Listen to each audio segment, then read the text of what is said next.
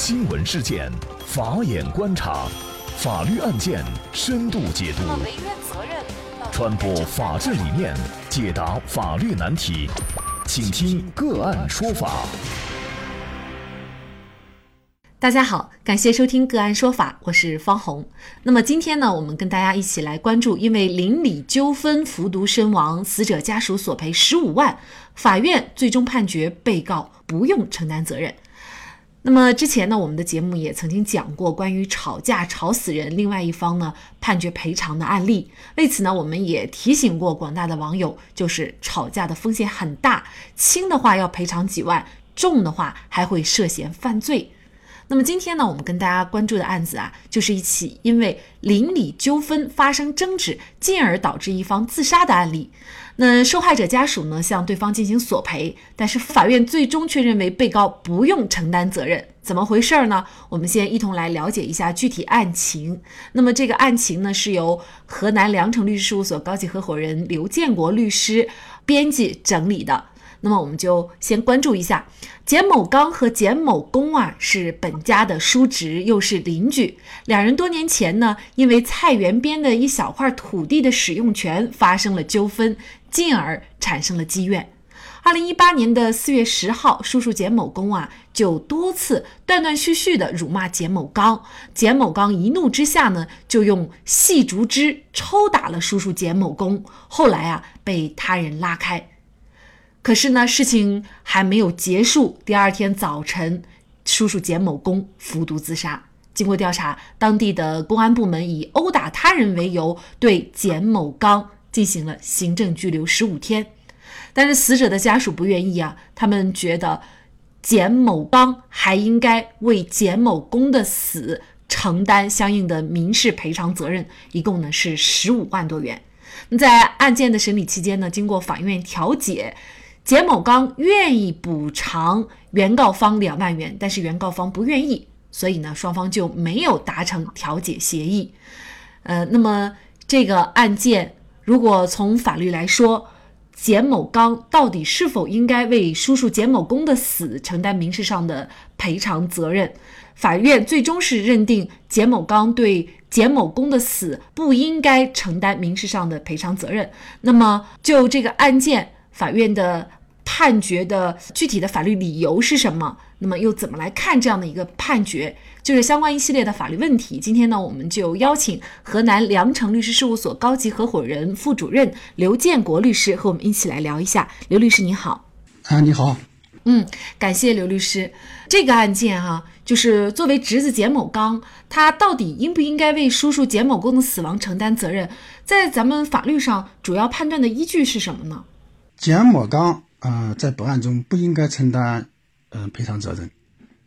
他的理由是因为啊，在一般侵权责任的构成要件呢有四个方面：第一是行为人有侵害他人权利或者合法利益的加害行为；第二点是他人财产或者人身权益因此而受到了损害；第三点，行为人的行为与他人的人身或者财产损害之间呢存在因果关系。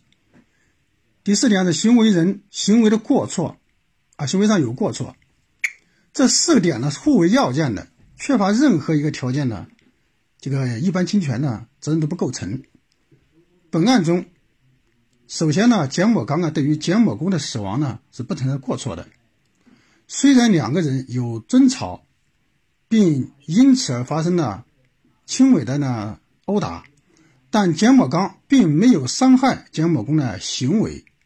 对于这个简某公的死亡呢，并不存在故意和过失，简某公的死亡完全是出乎简简某刚的意料的，而意外的，因此呢，简某刚对于简某公的死亡呢，不存在过错。另外一方面呢，简某刚的行为与简某公的死亡之间呢，也不存在因果关系。简某公虽然与简某刚发生纠纷，并被简某刚用细竹枝抽打后服毒身亡，但并不能说明。竹枝的抽打和简某公的死亡之间存在法律上的因果关系，也就是说，简某刚用细竹枝这样轻微的抽打行为不足以导致简某刚的死亡后果。嗯，那可能在这个案件当中，很多人也有一个疑问哈，就是说，那如果这个简某刚侄子他不去抽打叔叔的话，可能叔叔也不会羞愤难当自杀啊。有一些人可能还会觉得存在一些一个前因后果的关系，您怎么看呢？啊，这就涉及到一个因果关系的问题。啊，因果关系呢有很多种吧。我们说的这种是主要是一个法律上的因果关系。法律上的因果关系呢，是要求。行为和因和结果之间呢，要存在引起和被引起的关系，不单纯的是时间先后的关系，也就是行为在先，这个结果在后。这样的行为和结果呢，并不都是这个因果关系。虽然简某刚和简某公啊发生了争吵，并且呢，简某刚用这个细竹枝呢抽打了简某公，简某公呢也于第二天死亡了。啊，确实是争吵在先，死亡在后。但是呢，在这个过程中啊，如果没有其他原因的介入，那简某公也会死亡，这就存在着这个因果关系。如果就是说简某刚抽打这个简某公之后，又因为其他原因导致了这个简某公的死亡呢，他们之间呢就不存在着这个法律上的因果关系。本案中简某公的死亡就是自杀，也就是其自身的原因造成的。所以呢，和简某刚的行为之间呢是不存在着法律上的因果关系的。这个法律上的因果关系怎么来判定？就是事前事后的行为，它具不具有法律上的因果关系？它的一个主要的判断根据是什么呢？在法律上，这个有规定，就是说这个因果关系主要是个引起和这个被引起的一个关系。如果就是说在这个因果关系上不简单的不能简单的看它这个时间先后，比如说本案中吧。如果殴打行为导致他的伤害，那这就是一个引起了，对吧？引起和被引起的关系。如果在这个殴打行为和这个他这个死亡之间呢，中间呢还有其他的一个原因介入了，这个情况呢就是不存在因果关系了。也就是其实殴打行为，它如果直接导致的这个后果，其实可能就是受伤。但是自杀服毒身亡，这个呃并不是殴打所能够直接导致的。所以就不认为是法律上的因果关系。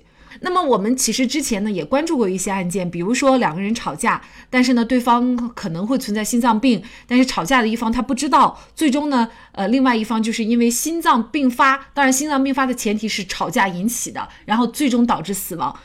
在这样的案件当中，另外一方。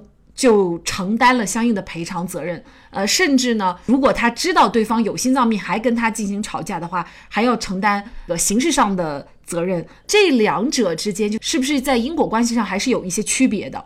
嗯，是的，是有一定的区别的。呃，因为这个吵架呀，它也是因为这个多种原因造成的。嗯，比如说这个一方有心脏病，本来这个双方的都知道，对吧？一方有心脏病的，还和他发生了争吵。这样的行为人呢，就是存在着一定的过错啊，都和另一方的死亡之间呢存在着法律上的因果关系。这种因果关系叫做相当因果关系，就是说他他不是这个最直接的啊，因为直接的原因呢还是这个患者有有心脏病造成的这种死亡。这个但是呢，这个行为人的这个行为和他争吵的行为呢，也是他导致他死亡的一个原因。虽然这是多因一果，多因一果的情况下。就是行为人也是要承担责任的。那么我们来看一下这个案件，法院最终的一个认定啊。法院认为呢，简某公虽然和简某刚发生纠纷，并且呢被简某刚用竹枝抽打以后服毒身亡，但是呢，原告没有提供充分的证据证明简某公的死亡和被竹枝抽打之间有法律意义上的因果关系，对死者家属要求简某刚承担赔偿责任的诉讼请求不予支持。但是法院同时认为呢。庭审当中，简某刚自愿给死者家属两万块钱的补偿是他自愿，那么法院也予以确认。最终啊，法院的一审判决呢是判决简某刚在判决生效以后要给予简某公的家人两万块钱的经济补偿。呃，这个判决在送达以后呢，双方都没有上诉，那么判决就是已经生效了。很多时候呢，一旦死人，那么法院可能在判决的时候会多多少少都出于补偿、出于人道主义等等这样的一些原因，会判决作为被告方啊多多少少承担一部分的经济赔偿责任。但是这个案件呢，是法院认为这样的请求是不予支持的。那么您怎么看这样的一个判决呢？这类案件呢，在以往的这个。处理过程中，往往啊，这个法院呢会出于一些原因的考虑吧，在所谓的加害人并不存在过错的情况下，而判他们承担了一部分责任。在规则原则上呢，往往有两种情况，一种就是说按照过错责任原则，就虽然没有过错，但是说就是法院就是给他这个分了一部分责任给他啊，分了一部分责任，就是说他有一部分过错，这种赔偿的数额呢，基本上是在比例吧，是在百分之十和到二十之间吧。虽然这个赔的不多。但是说，毕竟来说是按照过错原则来赔了。还有一种情况就是，按照公平原则，就是双方认为呢，双方都没有过错，但是呢不赔偿呢，就是对另一方的不公平，所以呢按这个公平原则来赔偿。这两种判决就是被广大民众都称为什么和稀泥式的判决，就是说本来行为人不存在过错，而法院要强行的呢判他们承担一部分责任。法院这样的考虑，往往出于一些原因吧。特别是基层法院，往往是出于这个维稳的这个角度来考虑，就是说安抚死者呀家属，怕死者家属闹事上访，就给他们呢判了一部分赔偿。但这种判法的危害是非常大的，因为这样判，就是说导致了这个死者家属无论这个死亡原因是什么，都会通过这个闹事啊，或者是这个其他方式呢，对法院呢施加压力。而导致法院判出了一些，啊，做出一些这不合适的判决，判他们承担，就判对方承担一些责任。因为这个法院的判决具有这个指引作用，给以后的判决呢，就是说也是，就是就树立了个榜样嘛。所以以后的这个法院呢，也会按照这个判例来判。死者家属呢，这种行为呢，因为他们的行为呢得到了好处，而给以后的这些受害者呢，也起了一个带头作用吧。就是说他们这个也会遇到情况之后，也会这个。向法院提起诉讼，这样呢就导致了一个恶性循环的一个后果。本案中是固人民固始县人民法院的这个判决呢，实际上来说是具有积极的这个参考价值的，具有很好的一个正面的指引作用。那么基层法院呢，更容易受到死者家属的无理的缠绕，甚至威胁啊、上访啊。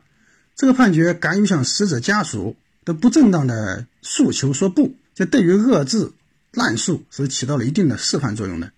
那么我们也看到啊，虽然法院对于这样的诉讼请求是不予支持的，但是最终还是判决给予了两万块钱的经济补偿啊。其实呢，我个人认为啊，这是本案判决的一个亮点，也是值得就是借鉴的。这个判决和以往的这个公平责任的判决的补偿还是有本质上的区别的。因为本案这个两万块钱呢，是在法院调解过程中，简某刚愿意就是同意来赔偿这两万块钱。就补偿两万块，就是他自愿赔偿的，因为调解呢是一个自愿合法原则，对吧？自愿补偿是当事人对于自己诉讼权利和实际权利的一个处分，完全符合当事人自己的一种意愿。如果我们按照公平责任原则来处理这样的问题情况下，如果这个加害人呢，他本身没有过错，而强行按公平责任来赔偿的话，实际上是不符合加害人的这个意思的，不符合他们的本意。所以这个判决呢，这个判决是有有很大的一个参考价值，也可以考虑。如果在调解的时候，这加害方愿意赔偿的话，愿意赔偿的话，其实法院可以进行确认。那么，确实，法院的判决，尤其是生效的判决，具有最高的权威性和可执行性。那么，一份判决如果考虑法律以外的因素过多，就会失去定分指征、公平正义的目的。因此，依法审判才是上策。好，在这里也再一次感谢河南良城律师事务所高级合伙人、副主任刘建国律师。那也欢迎大家通过关注“个案说法”的微信公众号，具体的了解我们本期案件的图文资料以及往期的精彩案例点评。另外，您在生活工作当中遇到一些法律问题，都欢迎您通过添加幺五九七四八二七四六七幺五九七四八二七四六七这部电话号码的微信号向我们进行咨询和交流。给大家提供法律问题解答的都是我们节目邀请到的嘉宾了，他们都非常的资深、专业和负责任。感谢您的收听，我们下期节目再见。